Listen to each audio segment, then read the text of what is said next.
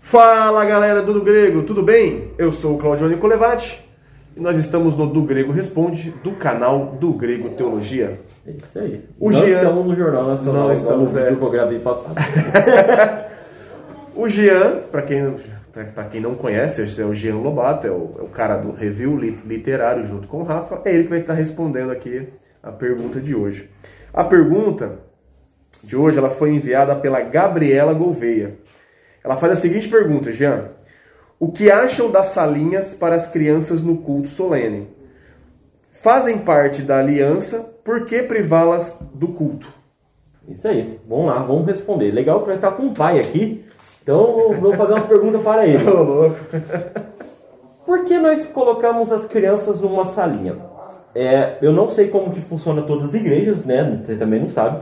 Mas a nossa igreja, quando nós estava com as salinhas, que nesse momento de pandemia não estamos com as salinhas por questão da estrutura do prédio, mas quando as crianças vão para a salinha ter as suas aulas, elas só vão na hora do, da ministração do sermão. Por quê? Porque nós entendemos que elas fazem parte do culto sim, né? Elas fazem, na verdade, um culto, só com um culto diferenciado para elas. Por que nós fazemos isso? Elas vão estar na parte litúrgica normal, né? Da oração, da leitura da palavra de Deus, dos louvores, né? Tudo isso junto com todo mundo no salão principal. Mas na hora da ministração do sermão, as, as crianças são retiradas para a sala, de- dependendo da igreja, tem salas pra- para bebês um pouco maiores, até um pouquinho mais velhos, né? E cada um, ela, ela passar a palavra de Deus para ela no entendimento deles. Muitas vezes é feito desenhos para elas poderem entender a palavra de Deus, é contadas historinhas, só que de uma forma diferente, porque elas conseguem ter um entendimento.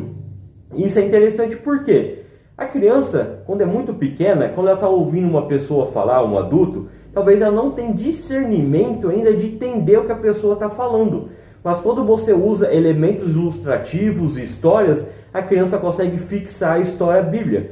Não tem diferença do pastor que está pregando o sermão da, da, da pessoa que está na salinha passando o estudo para a pessoa. É como a mesma coisa, o pastor está passando um estudo através de um sermão e as professoras, os professores estão na salinha passando um estudo também para essas crianças. Então não estamos privando ela do culto, mas sim ela está tendo um culto adaptado para o entendimento dela. Agora eu vou fazer uma pergunta para um pai.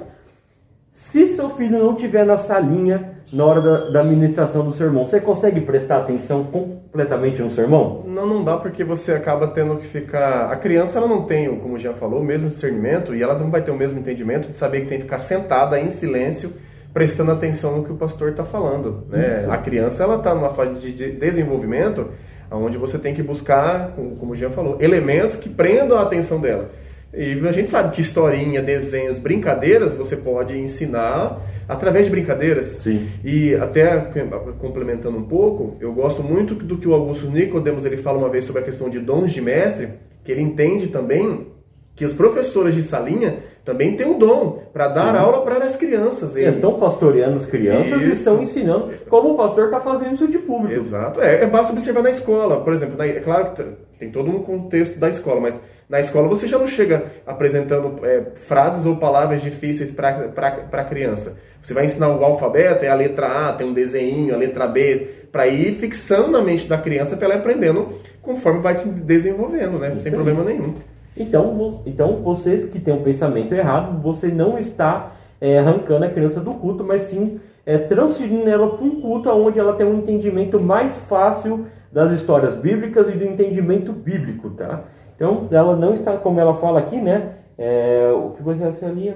Privando, É, né? privando, então elas não são privadas do ensino. Elas estão, elas estão aprendendo e elas vão aprender de uma forma mais simples, né? Quem era Noé, quem era Davi, sempre são essas historinhas e através de figurinhas. Talvez, em alguma igreja, a, simplesmente essas salinhas são lugares onde as crianças vão e só ficam lá brincando, aí elas estão erradas. Aí sim. Aí elas estão realmente privando do culto. Nós temos que lembrar, então, que quando tem essas salinhas, elas têm que ter um, um ensinamento bíblico e usar a palavra de Deus para ensinar e instruir essas crianças de uma forma, de uma linguagem mais simples. Exato. Gabriela, gostou? Concorda, não concorda? Deixa aqui seu comentário, dá esse feedback pra gente aí. Ou você que está assistindo, ah, não concorda, ou então conhece alguma igreja que faz diferente, deixa aí seu comentário, tudo bem? Pessoal, obrigado, valeu e até, até a próxima. Mais.